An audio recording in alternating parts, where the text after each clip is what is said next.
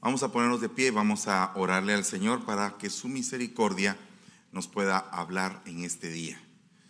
En el nombre de Jesús. Padre, que estás en el cielo, te damos gracias. Te bendecimos en todo tiempo, Señor. Te suplicamos, Padre, tu misericordia extendida en esta mañana sobre cada uno de los hogares aquí representados, Señor.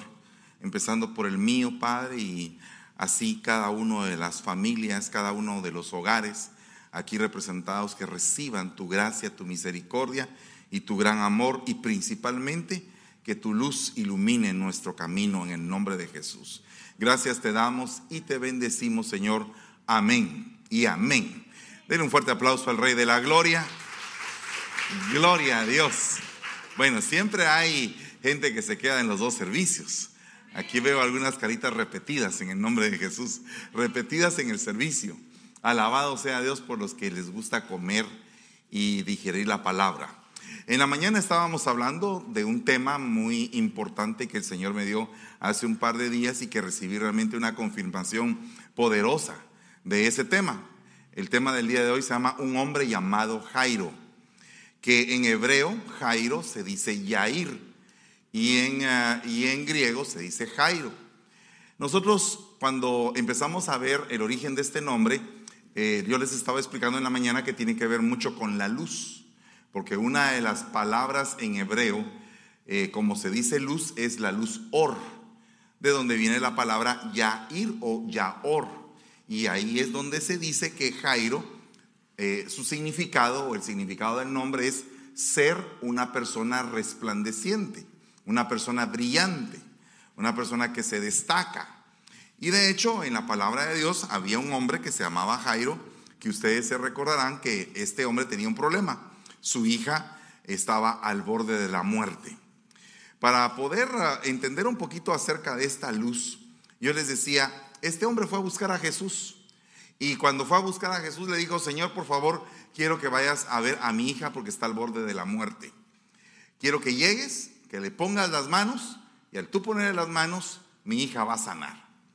Y eh, como que representa mucho a aquellas personas que le dicen al Señor, Señor, quiero un milagro, pero quiero que lo hagas de esta y esta y esta manera. Como que uno le quisiera dictar a Dios cómo es que Él quiere, eh, cómo, cómo es que Él debe de actuar en nuestra vida y no es como Él quiere actuar en nuestra vida. Bueno, el punto es que este hombre me recuerda a mí mucho este versículo.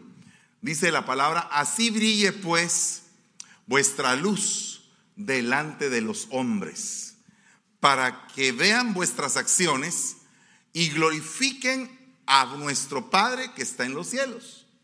O sea que cuando la gente vea cómo nos comportamos nosotros, la gente lo que va a decir es, gloria a Dios. Qué bendición es conocerte, qué bendición es estar junto contigo, porque cada vez que te veo, veo algo de Dios en ti.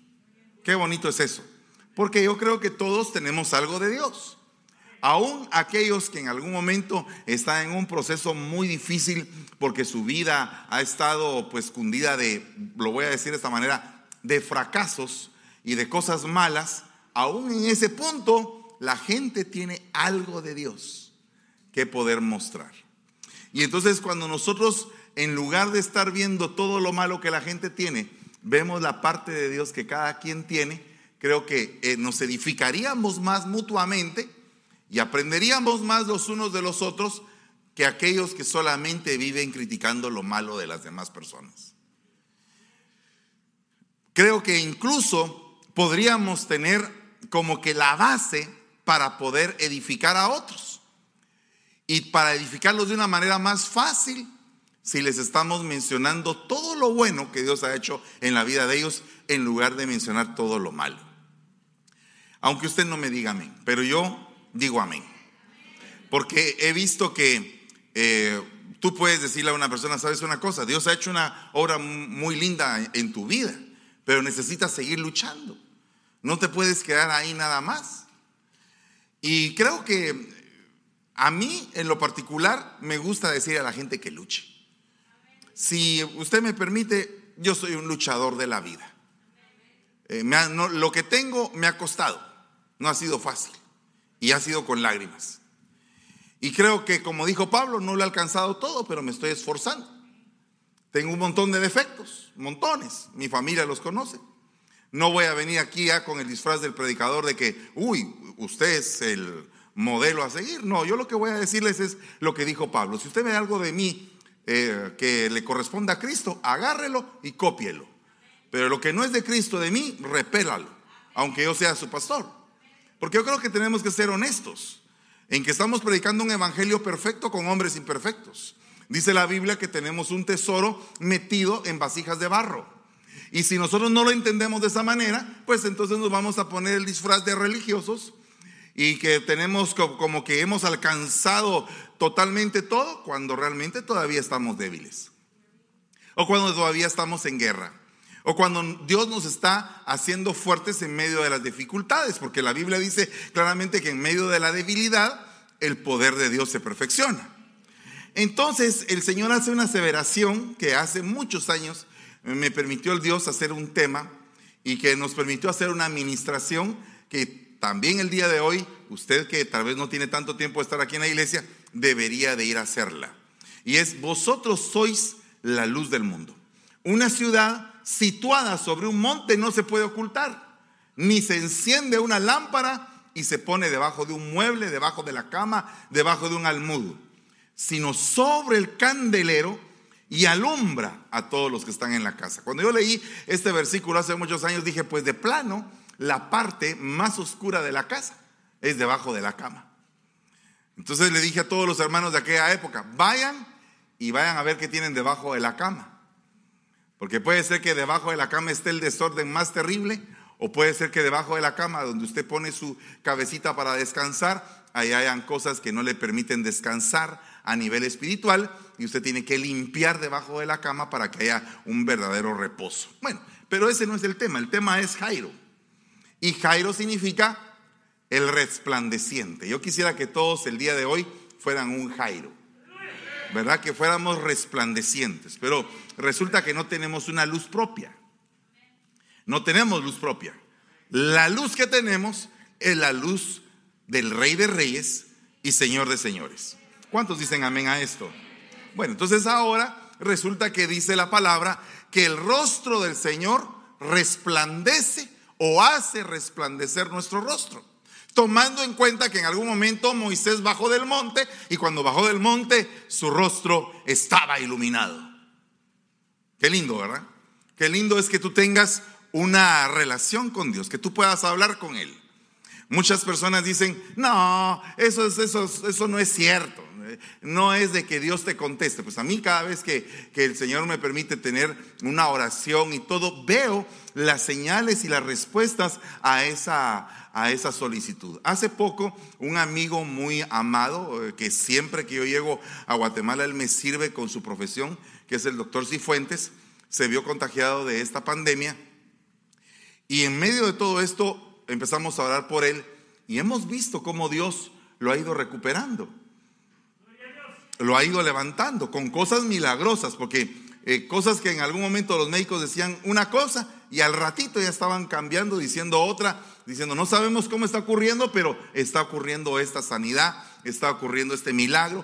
Y cuando un médico te dice, esto es milagroso, es porque también Dios les está hablando a esos médicos que están eh, en, la línea de batalla y que ellos mismos nos explican cómo es que tiene que salir de su boca, esto tuvo que ser un milagro. ¿verdad? No sé si usted en algún momento ha visto a un médico. Mire, yo no sé qué fue lo que pasó, pero esto tuvo que ser un milagro. O en algún momento, eh, yo no sé, tú le clamaste a tu Dios, pues tu Dios te contestó. Pero eh, llegar que un médico que ha estudiado y que todo llegue a decir eso, porque yo aquí tengo testimonios de personas que les han dicho eso. Ana Ruth es una, Rosita Domínguez es otra, y no sé quiénes más han oído.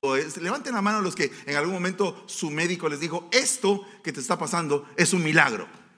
O sea, aquí topé yo, aquí la ciencia ya no vale, aquí es el poder de Dios actuando en tu vida de una manera milagrosa.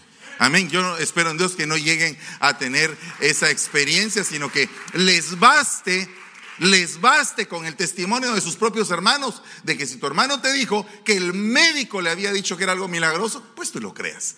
Y no tengas que tener que necesidad de tener eh, que vivirlo, ¿verdad? Porque nadie se quiere enfermar. El punto es que la clave de este, mensaje es resplandecer. Porque no podríamos nosotros evangelizar si no resplandecemos. Y la verdad es que el enemigo se ha ensañado en contra de la iglesia acusándola y dice que él acusa de día y de noche. Todo el tiempo está acusando, acusando. Es como un chismoso de primera categoría, ¿verdad? Que, a cada rato, eh, mírelo, eh, mírelo, eh, como ñoño, mírelo, eh, ¿verdad? A cada rato, acusando y acusando y acusando. Pero el punto es que nosotros, los hijos de Dios, tenemos que desvirtuar esa acusación. Y empezar a decir, el que empezó en nosotros la buena obra, la va a terminar. Yo estoy en las manos del alfarero. Yo estoy en las manos del herrero, estoy en las manos del carpintero. Y el que empezó en nosotros la buena obra, la va a terminar. Así que diablo, te callas en el nombre de Jesús, porque yo estoy en las manos del redentor. Y estoy en buenas manos. Estoy en las manos de aquel que no conoce la derrota. Aquel que es el éxito y es la vida. Y sobre esas manos yo estoy encomendado. Así que aunque el enemigo me restriegue las cosas, yo sigo confiando en el Señor, que Él va a terminar su obra en mí. ¿Verdad? Yo no he puesto confianza en ningún hombre, he puesto confianza en Dios y creo que tú también, así debes de hacerlo.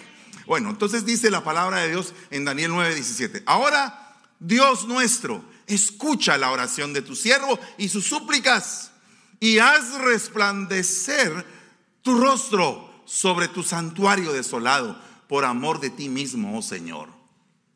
Este hombre estaba deportado en Babilonia. Este hombre había sido sacado de, su tierra natal. Y en su tierra natal estaba aquel lugar, aquel, aquel templo desolado. Y él empieza a suplicar. Pero ese templo desolado representaba la intimidad, representaba la presencia, representaba el descenso y la visitación de Dios a su pueblo. Y lo que estaba diciendo este hombre es, ya no nos dejes desolados, Señor. Levanta ese lugar que está desolado, ese lugar que está de muerte, ese lugar que pereció, ese lugar que fue quemado por Nabucodonosor. Por favor, levántalo. ¿Me entiendes? ¿Por qué quemaron el templo? Porque todo el templo tenía paredes forradas de oro, entonces tenían que derretir el oro que había en el templo para llevárselo. Era un templo majestuoso, el templo de Salomón, pero ese templo en el tiempo de Daniel había caído en un problema severo.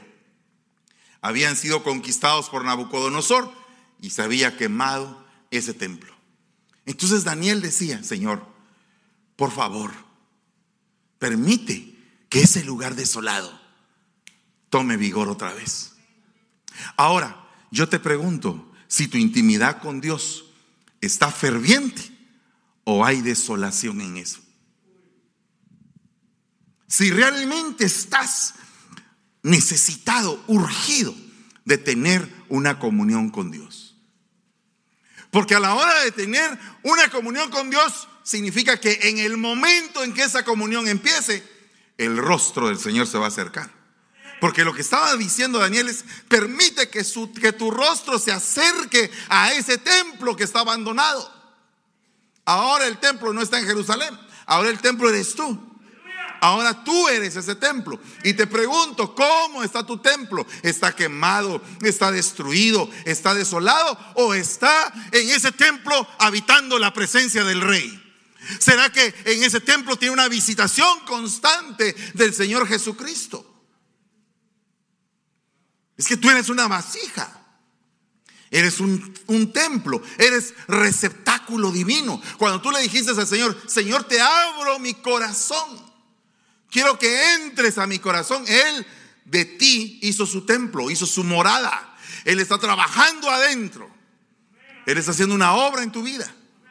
Y así como cuando eh, me, tocó a mí hacer aquel disco que se llama Mi corazón, un hogar para Cristo, así Dios entra en tu sala, en tu, en tu comedor, en tu cuarto de herramientas, en tu lugar. Y entra también a aquel lugar, aquel cuarto abandonado donde tienes todo lo que ni quieres ver donde está todo lo vergonzoso, donde está lo deshonesto, el lugar oculto. Ahí quiere entrar el Señor y quiere que le entregues la llave de ese lugar para poderlo limpiar y sanar y dejarte limpio Dios quiere entrar hasta lo más íntimo de tu ser y de mi ser y sacar el dolor, sacar la fiebre, sacar la podredumbre, sacar el pus, sacar la gangrena, lo que apesta. Quiere sacarlo y quiere dejarte limpio.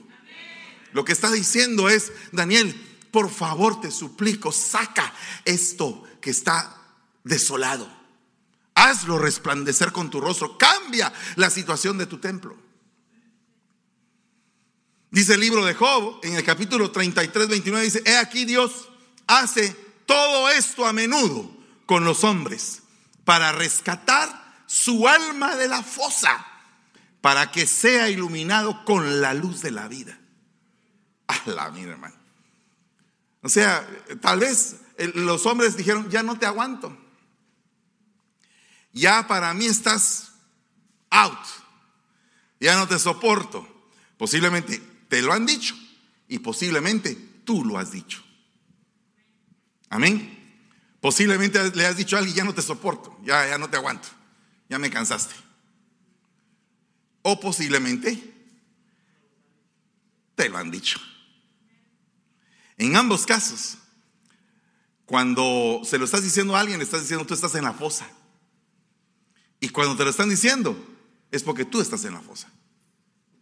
Y en ambos casos, el Señor dice, aunque todos hayan dicho que te abandonaron, aquí está mi mano, una vez más, para levantarte y sacarte de ahí. Cuando tú sientes la mano de Dios, hay esperanza para tu vida. Así digan que todo, todos te dijeron que estabas desahuciado.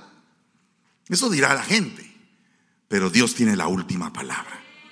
Y ese es el punto. Rescatar el alma de la fosa. ¿Para qué es que llega la luz de Dios? Para rescatar tu alma de la fosa. Pero Jonatán dice, no había oído cuando su padre puso al pueblo bajo juramento, los había llevado a la batalla y encima de eso los había mandado en ayuno. ¿Verdad? A veces eh, hay gente que encima de que está con la gran eh, batalla, todavía le ponen una batalla más que librar. ¿Verdad? Eh, a veces hasta se recomiendan ayunos que no provienen de Dios. Porque tal vez la persona está pasando por un momento de debilidad seria y encima de eso hay un hermano. Y entonces más difícil todavía, cuando se debía de comer un poquito para recuperar fuerzas. Fíjense que aquella niña, la hija de Jairo, cuando el Señor la levantó, lo primero que le, dijo el Señor es, denle de comer. ¿O no dijo eso? Agárrenla y denle una su sopita, levanta muertos. No sé si usted alguna vez tomó una su sopa de muertos. Si la tomó, ya sé qué fue lo que pasó un día antes. ¿Verdad? claro, pero, pero tal vez se levantó con un gran dolor de cabeza, no le voy a decir por qué, ni tampoco usted tiene que decirlo. Y entonces usted le dice a la, a la esposa, mira, necesito la sopa que, que tú haces. Y así con todo y el regaño y todo, ahí la señora ahí de malas pulgas, ahí sacando ahí el cilantro y toda estaba brava. Ah. Pero lo está haciendo porque sabe que eso va a levantar a aquel para darle otra semana de vida. Cualquier parecido no es profecía, es pura coincidencia.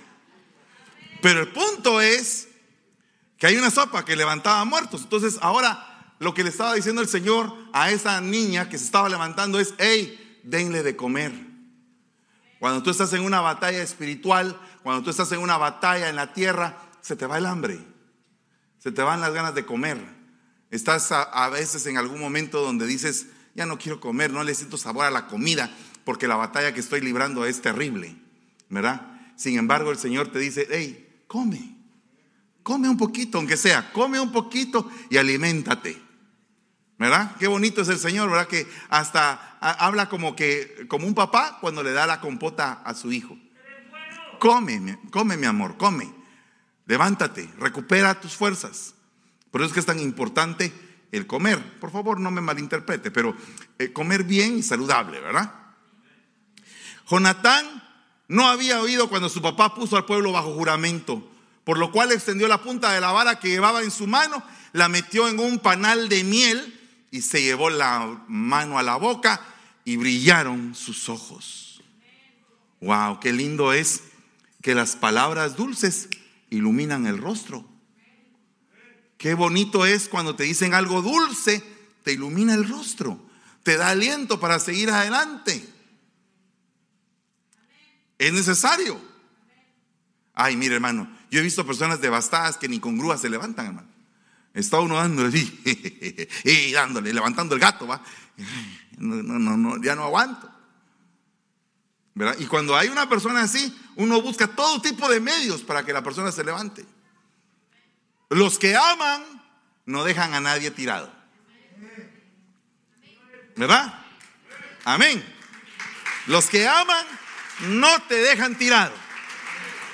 Te jalan, te arrastran, miran qué hacen contigo, pero no te dejan tirado.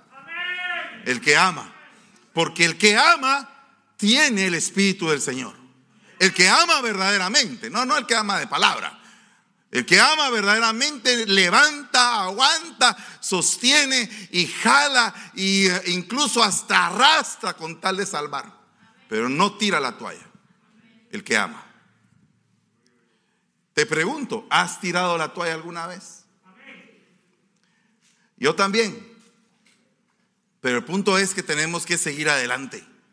Porque un round más es lo que tenemos por delante que enfrentar. Un round más por una semana. Esta semana va a ser tu semana de bendición. Dice, tú enciendes mi lámpara. Tú enciendes, tú la enciendes. Oh Señor mi Dios, que alumbras mis tinieblas. Pues una vez que ya tenga yo tu lámpara, que tenga tu luz, que tenga tu fuerza, que tenga tu ánimo, tu impartición, entonces aplastaré contigo ejércitos. Y, con mi Dios voy a escalar murallas.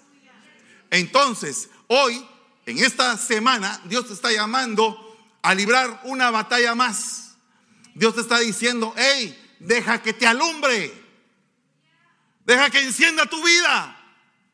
Deja que sea mi luz la que alumbre tus tinieblas.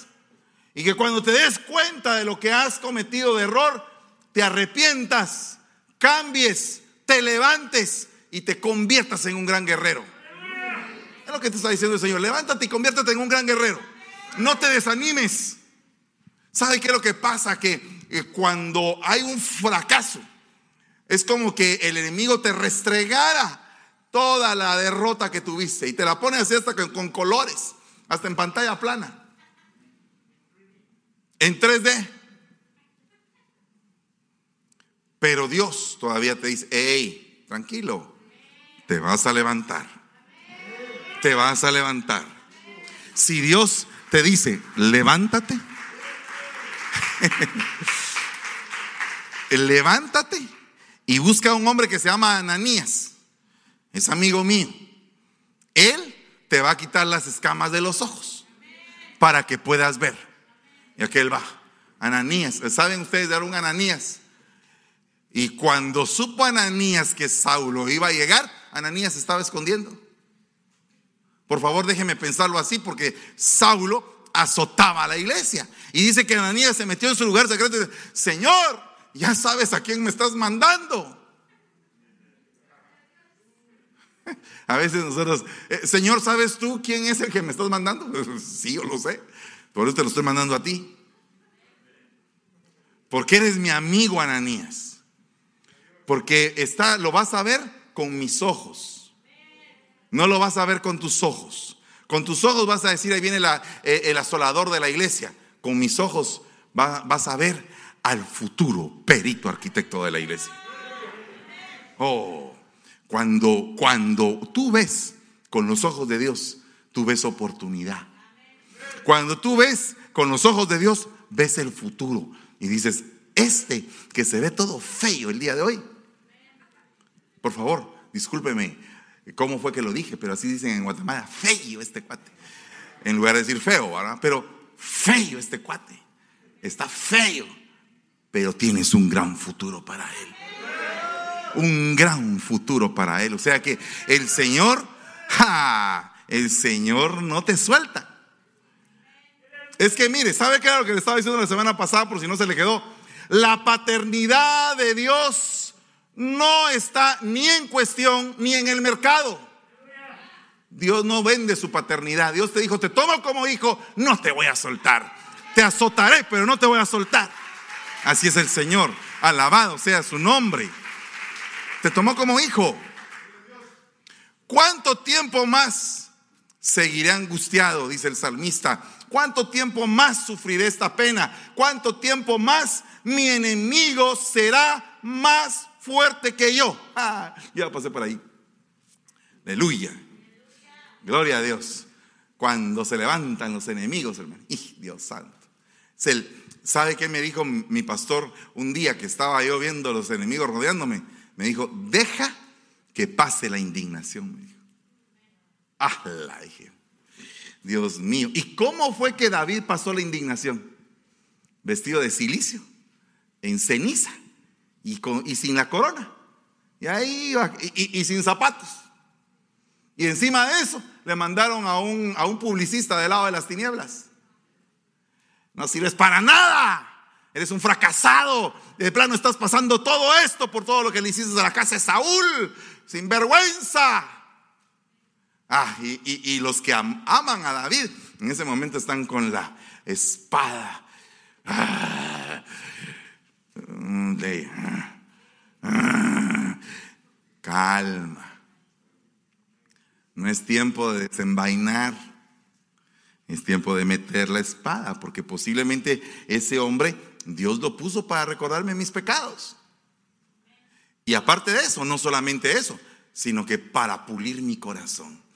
Pero después de eso, David, después de, tener a ese perro muerto que le estaba diciendo eso, se encontró con un Barzilai. ¿Y qué fue lo que hizo Barzilai? ¿Acaso no le dio alimento a David? ¿No lo fortaleció? Le dijo, ¿sabes qué? Tranquilo. Yo soy un hombre rico, aunque pierdas todo, aquí estás conmigo. Tú eres de los míos. Ala. Si Dios te manda un Barzilai en el momento crítico, cuando alguien te tiende la mano, cuando todo se ha levantado en contra tuya, es porque el, Dios, el rostro del Señor te ha resplandecido. Y dice, Dios mío, Dios mío, mírame, respóndeme, devuelve la, la luz, resplandece mis ojos.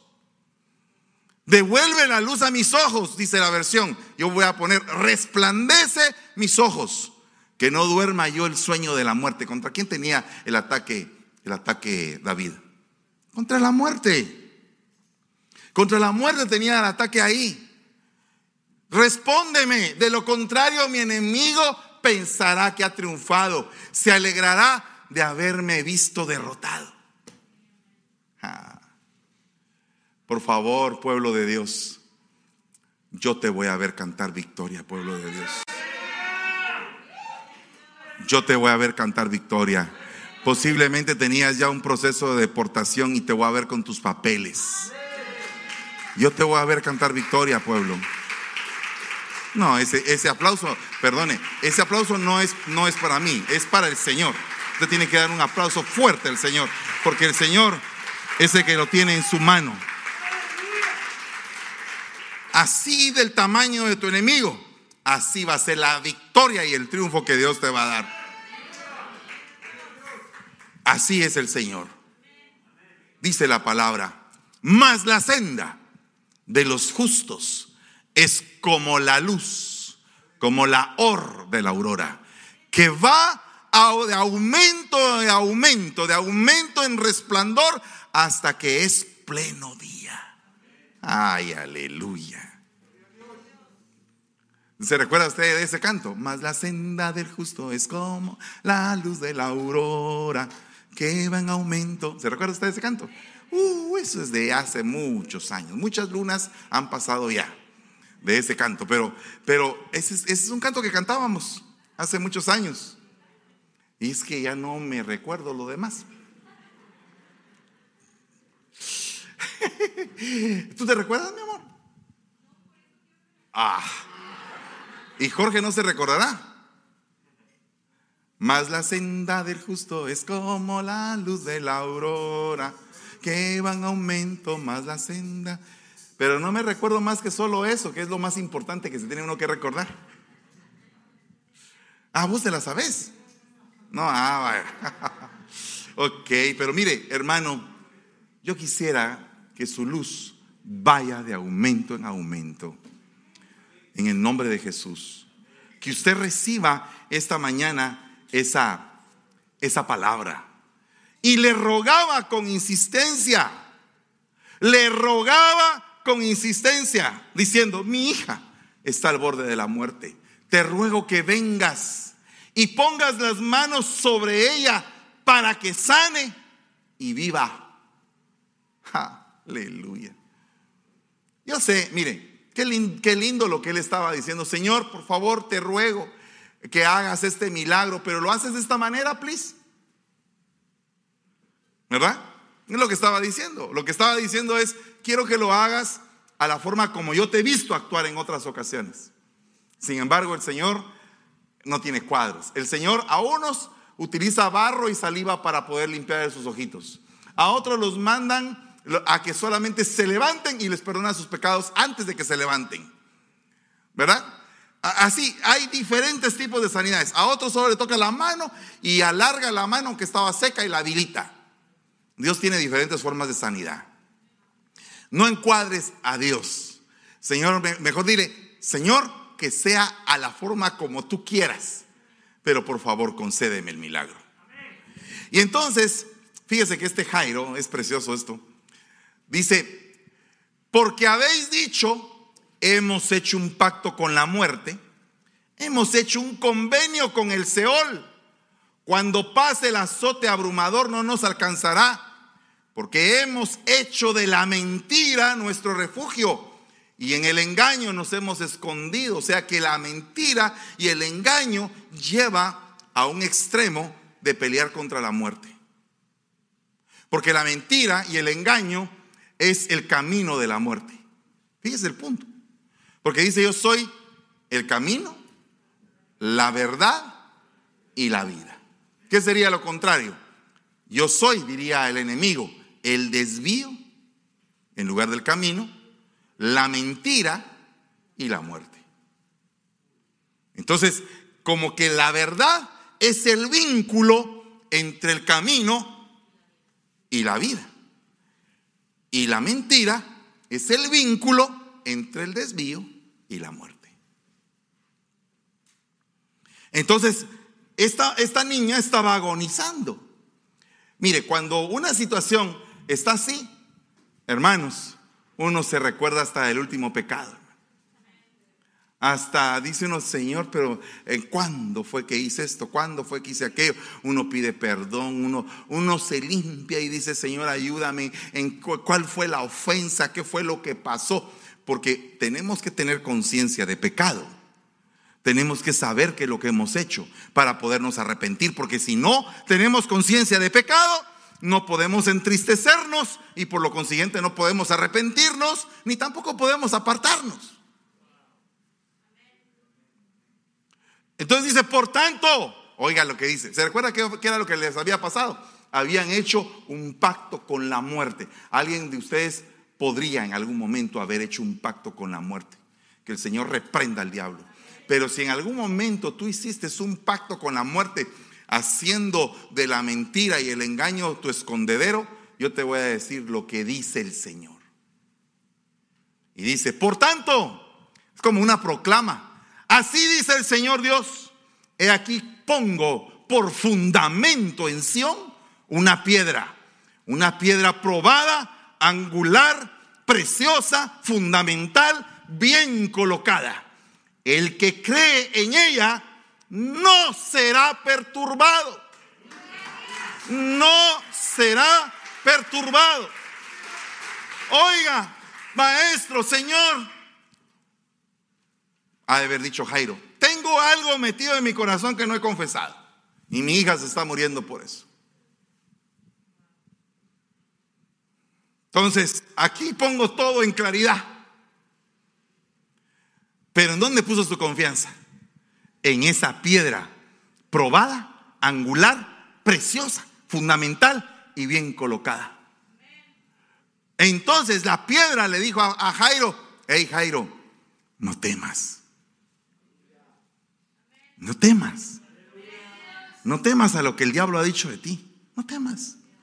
Te voy a decir que lo que voy a hacer yo porque pusiste tu confianza en mí. Esta es una mañana, hermanos amados, me quedan cuatro minutos, pero es una mañana para que tú pongas tu confianza en esa piedra.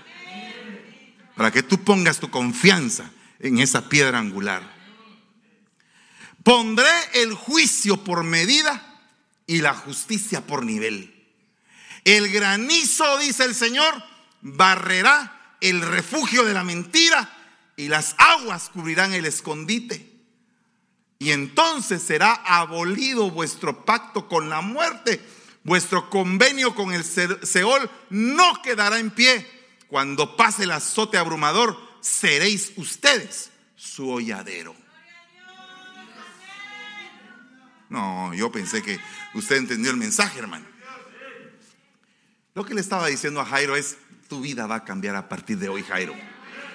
No, no eres... Oye bien lo que te digo, lo que, lo, que, lo que está diciendo es, ya no vas a ser el principal, el principal religioso de la iglesia, no.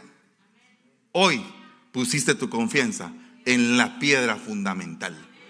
Entonces el pacto con la muerte está abolido, está roto porque pusiste tu confianza en la piedra fundamental.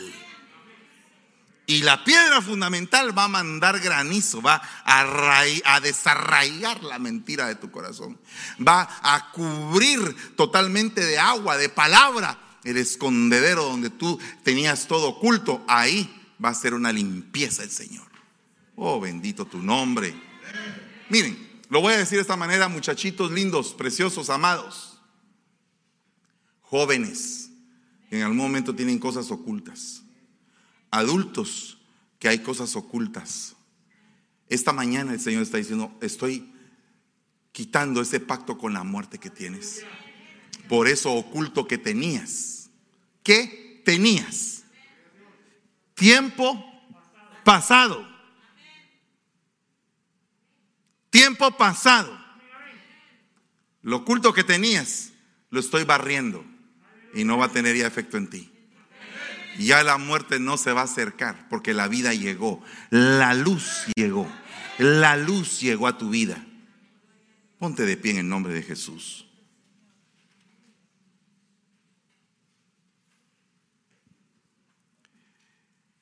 ¿Cuántos hoy quieren romper con todo lo oculto que tienen?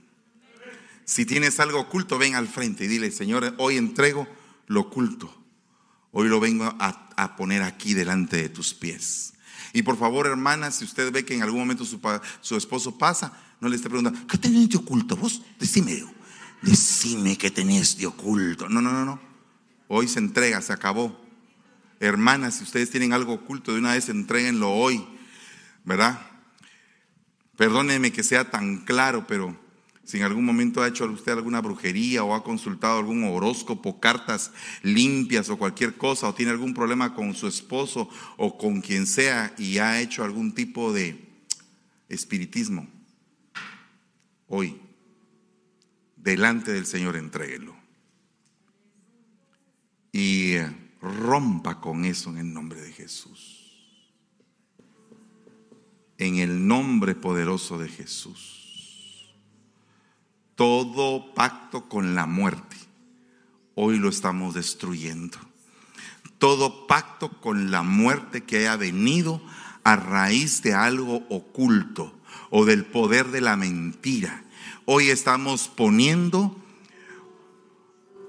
nuestra esperanza en esa roca probada, esa piedra angular, para que todo lo oculto quede desarraigado en el nombre de Jesús para que seamos como Jairo, resplandecientes, resplandecientes.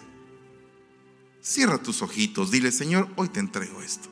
Si tú quieres llorar y quieres desahogarte, hoy has venido al brazo de la misericordia, al brazo hermoso de la misericordia.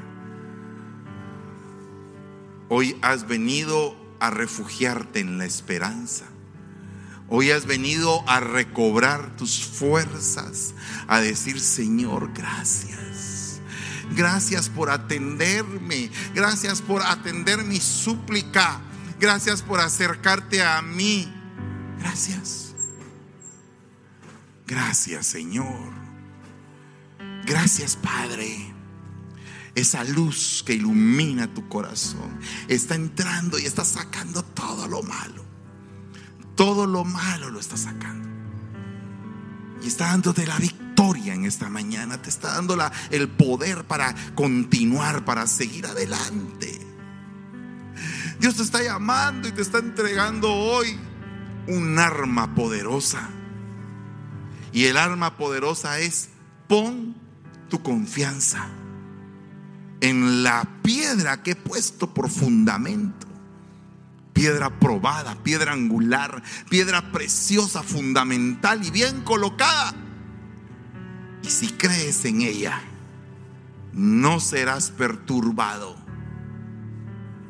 Dile al Señor, creo, creo en ti, creo, creo con todo mi corazón, con todas mis fuerzas, en medio de la batalla creo. Creo siempre en ti, creo totalmente, totalmente. Mi vida es para ti. Mi vida es tuya, Señor. Creo firmemente que empezaste conmigo y vas a terminar conmigo. No me quiero soltar, Señor. Aunque tú veas mi rebelión, aunque tú veas mi amargura, mi soledad, mi tristeza, hoy ya no son mías te las estoy entregando en el nombre de Jesús. Dame fuerzas, Padre. Dame fuerzas, Señor, para continuar en la batalla. Haz de mí un guerrero que se levante con armas de luz y no con armas carnales, papito. Haz el milagro que te estoy pidiendo, Señor. En el nombre de Jesús bendice a cada uno por nombre en esta mañana y venimos entregando todo esto malo, Señor, en el nombre de Jesús. En el nombre poderoso de Jesús. Hermano Mardoqueo, por favor puedes venir, vamos a orar por ti. Nombre de Jesús, Mardoqueo Santos. Aleluya, gloria a Dios. Ponte aquí, por favor. Hermoso privilegio el, el, escuchar esta palabra que el Señor nos trajo hoy en, en voz de nuestro apóstol José Fernando Campos, con el mensaje de que podamos resplandecer y con esta luz que el Señor ha puesto en cada uno de nosotros, esperamos de que haya sido de bendición para tu vida y también de que puedas compartirlo esto con las personas que quizás no pudieron estar acá o que no lo han escuchado. Están las dos partes de este mismo mensaje, un hombre llamado Jairo, en nuestros dos distintos servicios. Te invitamos a que puedas escucharlo. Si no escuchaste la primera parte y ahora esta segunda parte, que haya sido de bendición esta palabra para tu vida y para tu familia.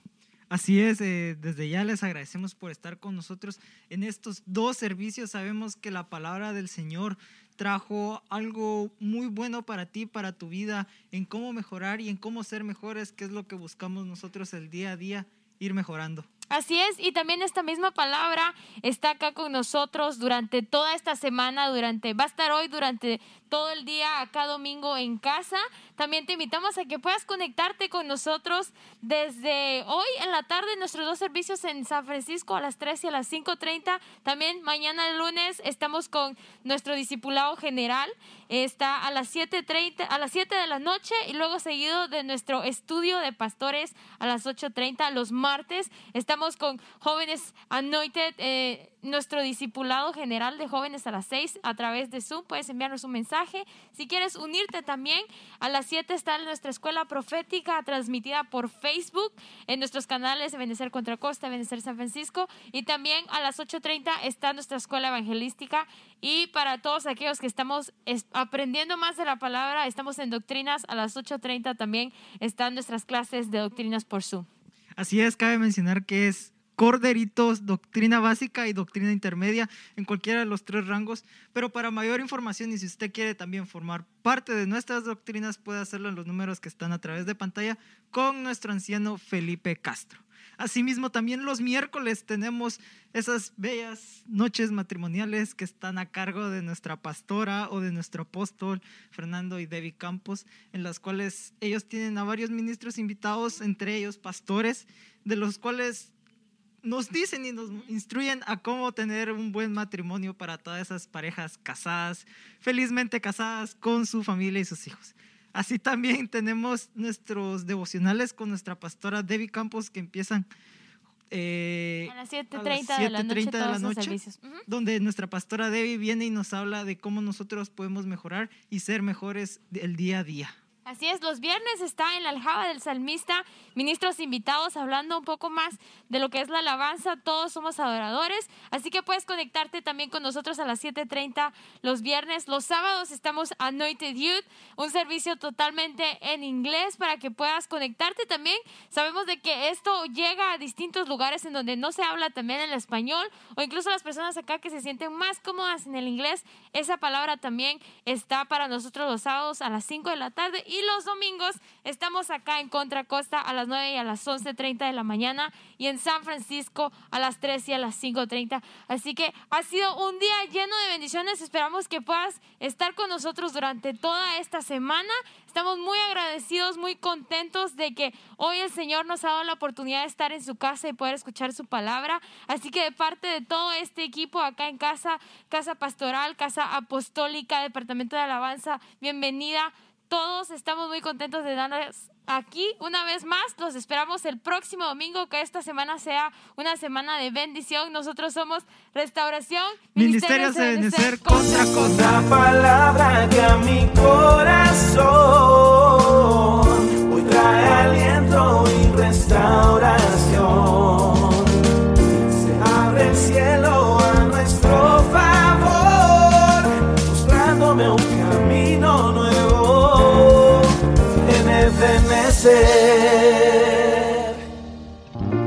Restauración